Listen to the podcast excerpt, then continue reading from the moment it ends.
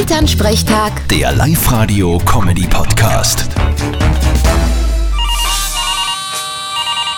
Hallo Mama, Grüß dich, Martin. Du, folgendes. Ich hab mich ein wenig verrechnet. bei was denn? Ich hab gestern Leibkuchen gemacht und es ist ein wenig zu viel geworden. Jetzt weiß ich nicht recht, was ich damit tun soll. Das kann ich dir sagen. Gar nichts.